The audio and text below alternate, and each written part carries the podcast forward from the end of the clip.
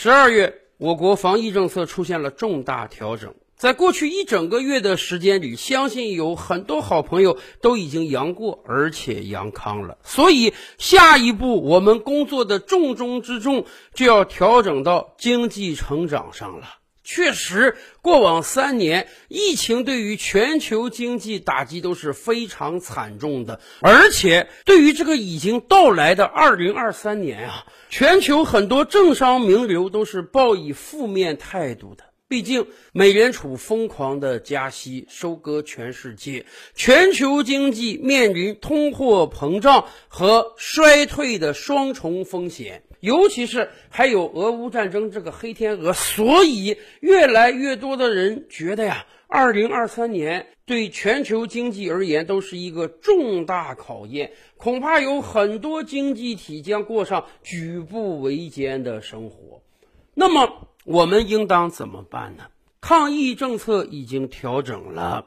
对各行各业的束缚已经卸下去了，下一步我们就要想方设法提振经济成长了。所以，很多人在思考一件事儿，那就是我们应当如何刺激消费。在刚刚过去的十一月份和十二月份，我国出口面临重大考验。在过往三年，我国出口都是一路高歌猛进的。原因很简单，发达国家抗疫太拉垮，他们不断的封闭躺平，造成产能不足，所以给了我国出口企业以巨大机会。然而，二零二二年下半年以来，一方面美元强势，美元对世界主流货币都升值，这使得其他国家的购买力锐减；而另一方面呢？疫情三年，对于西方国家而言，他们的经济越来越差，所以购物能力也不断下跌。整个圣诞季，西方国家发出来的订单是大幅减少的，这严重拖累了我国的出口。毕竟全球经济一盘棋，人家日子不好过，也就没有足够的钱来买我们的商品，所以。我国出口在未来半年也要承担巨大的压力。那么，提振经济发展最重要的方法就剩下刺激消费了。然而，刺激消费说起来简单，做起来难啊！过往的三年，我国国内也有大量行业遭遇到了灭顶之灾：旅游业、酒店业、餐饮业、航空业，甚至在刚刚过去的二零二二年。咱们房子不好卖了，车也不好卖了。说实话，老百姓手里没有足够的钱呀。再加上对于未来经济发展的担心，使得大家更不敢消费。所以，要刺激消费，我们必须拿出足够的刺激手段来。怎么样才能让大多数老百姓在短期之内多花一些钱呢？有人建议有一个很简单的方法。那就是发钱，而且这种方法过往几年很多国家和地区都尝试过了。最典型的当然就是美国了。二零二零年，美国是全球抗疫最拉垮的国家。由于特朗普前总统的轻忽，美国确诊人数最多，死亡人数也最多。那么，美国经济自然是深受其害。所以，特朗普说：“我要发钱。”每个人发一千两百美元。拜登上台之后，更是加大了发钱的力度，一次性的每人再发一千四百美元，而且给予大量中小企业无息贷款。联邦政府和州政府还拿出了大量的钱发失业金。所以，我们说，美国在过去两年的经济主轴就是无限量化宽松，就是发钱。当然。发钱的国家和地区远不止美国，很多国家在意识到了疫情对经济沉重打击之后，最善于使用的方法就是发钱，因为相对而言，发钱是比较容易的。发钱它确实有立竿见影的效果。而且，大部分国家认为啊，给全体公民每个人都发一笔数额相同的钱，或多或少还能起到这个杀富济贫、平抑贫富差距这个作用。为什么这么讲呢？按道理讲，每个人发的都是一样的钱啊，都发一千美元或者都发十万日元啊，为什么会起到杀富济贫的效果呢？哎，道理很简单，同样的一千美元，对于富人和穷人而言，这个意义当然是不同的。比如说，对于世界首富马斯克而言，你甭说发给他一千美元，你就是发给他一万美元，对于人家呢上千亿美元的财富而言，妥妥的九牛一毛啊！而且马斯克可能都不会拿正眼瞧着一千美元或者一万美元的支票，拿到钱，他甚至都懒得存到银行中，那个支票可能就长久的放在他的办公室中而已。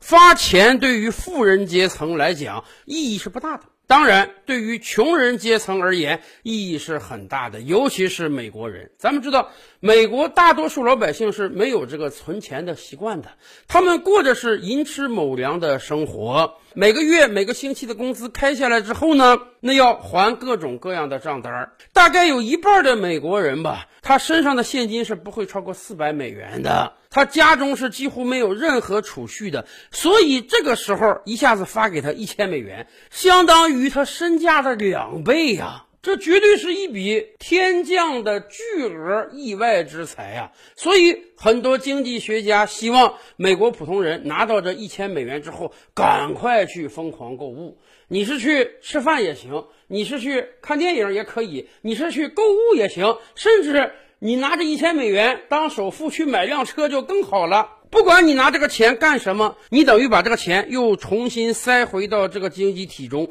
必然有人会因为你的消费而赚到钱，然后他赚到钱了，他再去消费，继而雪球越滚越大，整个消费都被刺激起来了，然后国家经济就能够成长。这确实是个皆大欢喜的结果，而且呢，越是比较穷的人，越是低收入的人，他拿到这个钱给他带来的幸福感越大，而越是富有的人，这个钱对他来讲越没有意义。所以，相当于国家不单发钱了，还干了一个平抑贫富差距的好事儿。然而，如果真的只有好处没有坏处的话，那么以后各国搞经济实在太简单了。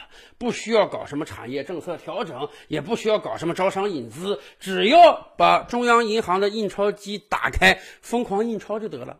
我不断的发钱下去，老百姓不断的消费，然后我这个经济不就蒸蒸日上了吗？然而，美国用他在过去两年发钱的实操，告诉了我们发钱会带来的一个巨大的恶果。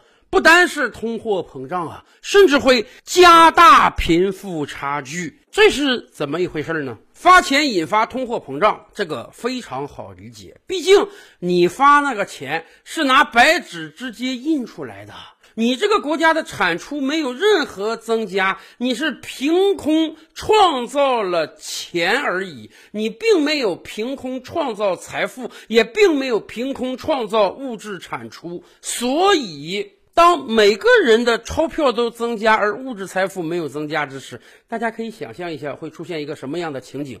当然是物价上升了。你这个国家。每一天产出的牛奶、面包、鸡蛋、牛肉数量是有限的、一定的。以往大家就有这么多钱，每天就消费这么多。现在突然之间，每个人的财富都增加了一千美元。那么以往我喝不起的牛奶，我去买一瓶；我吃不起的牛排，我去买一块儿。凭空增加了物质消费。而并没有增加物质产出，那么当然价格就会飙升。这是一个缓慢的过程，但恶果最终还是会显现出来。所以，慢慢的，美国底层老百姓发现啊，哎呦，这个超市之中各种物资价格怎么上涨了？面包在涨价，牛奶也在涨价，蔬菜在涨价，牛肉也在涨价。以往长达几年、十几年稳定的物价没有了，就是因为美国政府在疯狂的发钱。去年就有美国中产阶级家庭说啊，以往他们每个星期到超市采购四百美元的物资就够全家一个星期的使用，现在他们要花六百美元了。而且这个物价涨上去，它似乎就降不下来了。所以有很多美国底层老百姓抱怨啊，早知道这样，你不发钱好不好？你发掉的钱通过物价上涨，早就给涨回去了。所以，我们说，过去两年，美国遭遇到了四十年未有之通货膨胀，CPI 指数高达百分之八、百分之九，逼得美联储必须连续七次加息，而且疯狂印钞之后，绝不只是通货膨胀这么简单，还有加大贫富差距。刚才我们讲啊，表面上看每个人都发一千美元，这绝对是劫富济贫的，因为富人根本不在乎这一千美元，发了等于没发；穷人非常在乎这一千美元，这一千美元给他带来的幸福感是非常大的。然而，我们往深想一想。当疯狂发钱之后，美国整体的物价涨上来了，而且物价的上涨绝不只是基础民生物资的上涨，还有汽车价格的上涨、房屋价格的上涨，甚至股票、基金这些投资品价格的上涨。原因也很简单，美国每年能生产出来的汽车就那些，美国每年能建造的房子就那些，甚至每一年能够新上市的公司也就那些。然而，短时间内，美国给每个人都发了几千美元，美国国民财富凭空就增加了上万亿美元，这将造成一个什么样的状态？穷人拿一千美元是去消费了。是去买牛奶面包了。中产阶级和富人阶层，人家不差这点钱，没有这一千美元，人家也吃这么多饭；有这一千美元，人家也吃这么多饭。那么多出来的钱，他们会做什么呢？他们有可能去买车买房，他们也有可能去进行投资。尤其是越有钱的人，他拿到的钱越有可能进行投资，然后。各种物资的价格就和民生物资价格一样飞涨起来了，这就是个麻烦事儿了。美国普通老百姓几乎手里没有闲钱再去炒股买基金，能买车买房的人也不多，那么他们就等于错失了这次财富飙增的狂潮。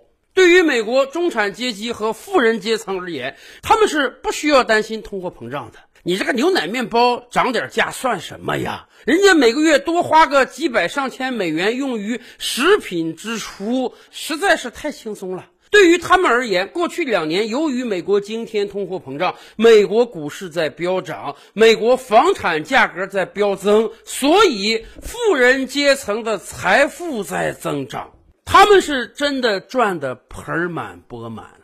表面上讲，国家给每个人就发了一千美元，实际上国家等于给了每个人一个财富递增的机会。因为房产价格飙升，固定资产价格飙升，股票价格飙升，基金价格飙升，谁有钱去炒这些东西，谁的资产就能迅速增加。然而，美国普通老百姓有这个机会吗？没有这个机会，发那一千美元都吃掉了，吃了几个月之后发现。物价上涨，把这一千美元都涨回去了。而美国富人阶层虽然也要承担这个通货膨胀之苦，虽然每个月用于食品支出、汽油支出都在增加，但是这俩钱儿跟人家身价的飙增相比，实在是太九牛一毛了吧？所以在二零二一年，我们看到美国几乎所有大富豪的资产都在上升。当然。通货膨胀的恶果之三，就是美联储不得不在二零二二年连续七轮加息，加了四百二十五个基点啊！从年初的基准利率为零，到现在基准利率都超过百分之四了，这对美国经济的打击又是极为严重的。所以大家看到了吗？发钱是一个很简单的过程。如果想发的话，一夕之间每个人发一千人民币，甚至三千人民币、五千人民币，很轻松啊！而且表面上看，确实短期之内发钱可以使得每个人的幸福指数都提升，毕竟凭空增加了一笔财富嘛，而且经济也会被马上的刺激起来。但是从长久眼光来看，发钱会使得我们的通货膨胀愈演愈烈，会使得我们的贫富差距进一步被做大，甚至有害于整个经济的良性发展。这恐怕也是为什么过去几年来不断的有各种专家学者提议中央政府开始发钱，但是我们都是慎之又慎的原因吧。那么，您觉得在眼下的经济环境之下，我们可以做到全民发钱吗？或者说，我们如何全民发钱才能避免美国出现这些恶果呢？照吕拍案，本回书着落在此。欲知大千世界尚有何等惊奇，自然是且听下回分解。